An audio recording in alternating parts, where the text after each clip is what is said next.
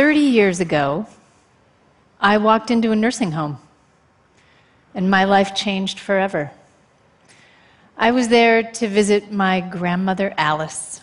She was a very powerful woman who had lost a battle with a stroke that stole her ability to speak. Alice had just three forms of communication left. She had this sound that was like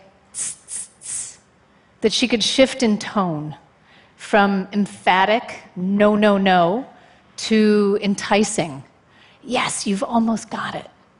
She had an incredibly expressive index finger, which she could shake and point with frustration.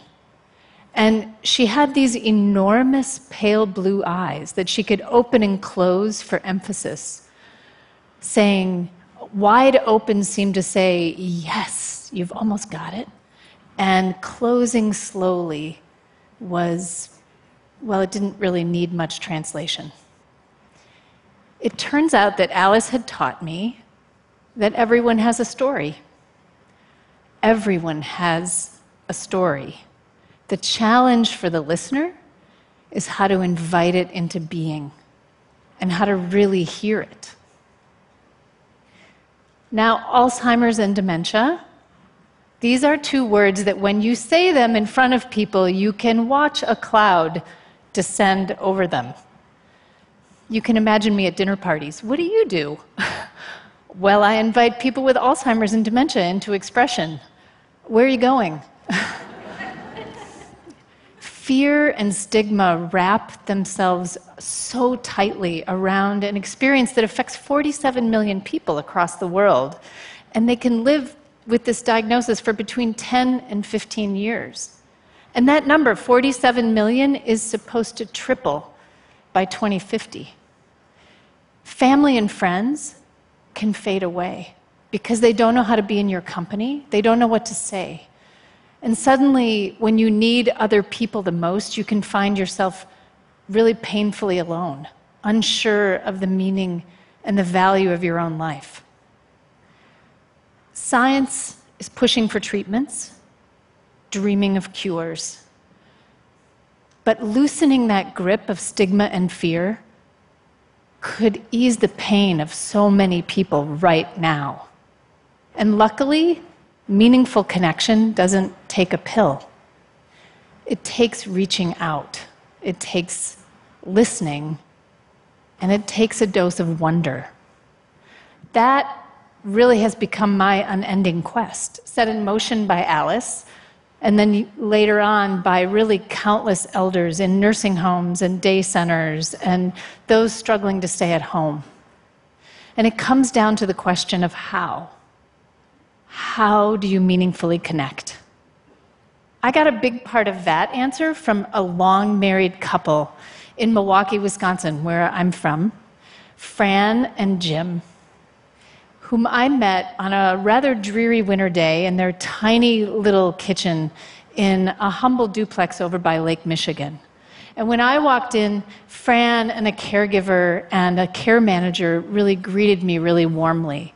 And Jim stood staring straight ahead, silent. He was on a long, slow journey into dementia and was now beyond words. I was there as part of a project team. We were doing what we called artistic house calls with a really simple goal of inviting Jim into creative expression and hopefully modeling for Fran and the caregivers how they could meaningfully connect using imagination and wonder. Now, this was going to be no small task because it turns out Jim had not spoken in months. Could he even respond if I invited him into expression? I didn't know. Family members, when they try to connect, most commonly will invoke a shared past. We say things like, Do you remember that time but nine times out of 10, the pathway for that one answer to travel in the brain is broken. And we're left alone with a loved one in the fog. But there is another way in. I call them beautiful questions. A beautiful question is one that opens a shared path of discovery. With no right or wrong answer, a beautiful question helps us shift away from the expectation of memory into the freedom of imagination, a thousand possible responses for people with cognitive challenges. Now, back in the kitchen, I did know one thing about Jim. I knew that he liked to walk along Lake Michigan. And when I looked around that kitchen, I saw over by the stove this trunk that was just covered in little pieces of driftwood. And I thought, I'll try a question that he could answer without words. So I tried, Jim, can you show me how water moves? It was silent for a while, but then really slowly, he took a step over to that trunk and he picked up a piece of the driftwood and he held it out. And then very slowly, he began to move his arm, leading with that driftwood. In his hand, it became buoyant, in sync with the motion of the waves that he made with his arms. It began this slow journey across calm waters, this gentle rolling to the shore. Transferring his weight from left to right and back again, Jim became the waves. His grace and his strength just took our breath away. For 20 minutes, he animated one piece of driftwood after the other. Suddenly, he was not disabled. We were not gathered in this kitchen for a care crisis. Jim was a master puppeteer, an artist, a dancer. Fran later told me that that moment had been a turning point for her that she learned how to connect with him even as he progressed through the dementia. And it really became a turning point for me, too. I learned that this creative, open ended approach could help families shift, expand their understanding of dementia as more than just tragic emptiness and loss, into also meaningful connection and hope and love. Because creative expression in any form is generative. It helps make beauty and meaning and value where there might have been absolutely nothing before. If we can infuse that creativity into care, caregivers can invite a partner into meaning making. And in that moment, care, which is so often associated with loss can become generative. But so many settings of care offer bingo and balloon toss. Activities are passive and entertainment oriented. Elders sit and watch and applaud really just distracted until the next meal. Loved ones trying to keep their partners at home sometimes don't have anything to do, and so they resort to watching television alone, which compounds the symptoms of dementia with what researchers now tell us really are the devastating impacts of social isolation and loneliness. But what if meaning making could be accessible to elders and their care partners wherever they lived. I've really been totally transformed and captivated by bringing these creative tools to caregivers and watching that spark of joy and connection, discovering that creative play can remind them of why they do what they do. Bringing this creative care to scale could truly shift the field But could we do it? Could we infuse it into a whole care organization or an entire care system? The first step toward that goal for me was to assemble a giant team of artists and elders and caregivers in one care facility in Milwaukee.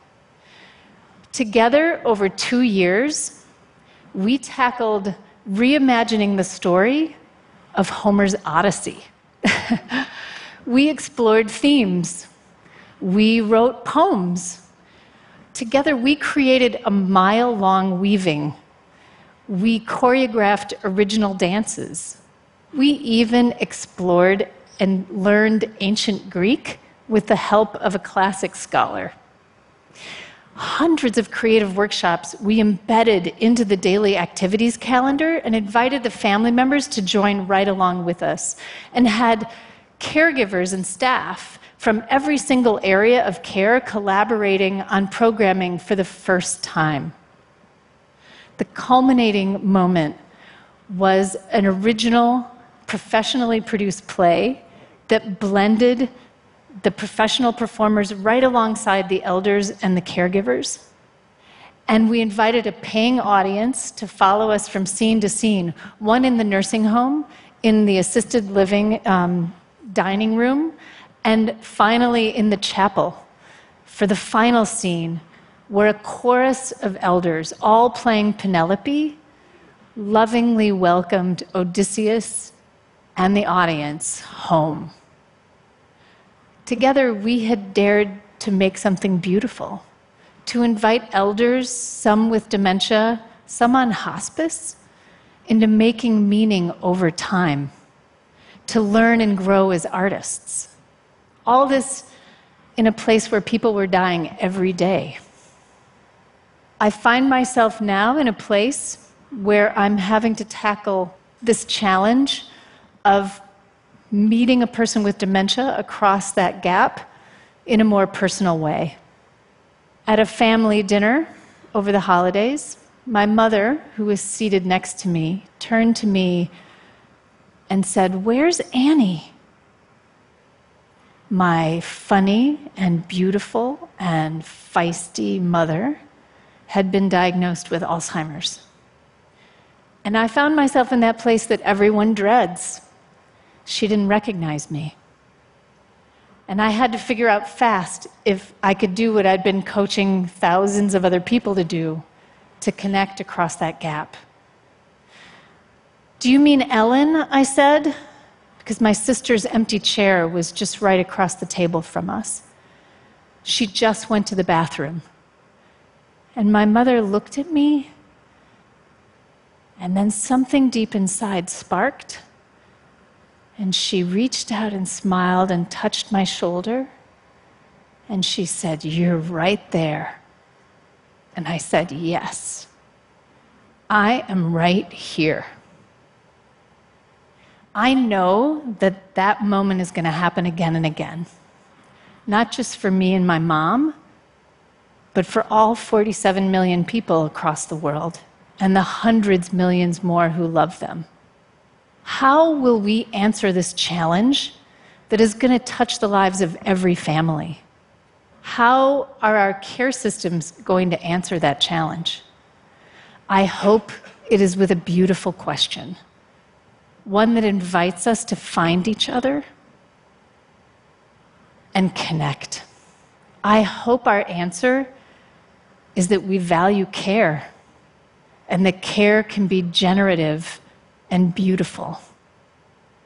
And that care can put us in touch with the deepest parts of our humanity, our yearning to connect and make meaning together all the way to the end.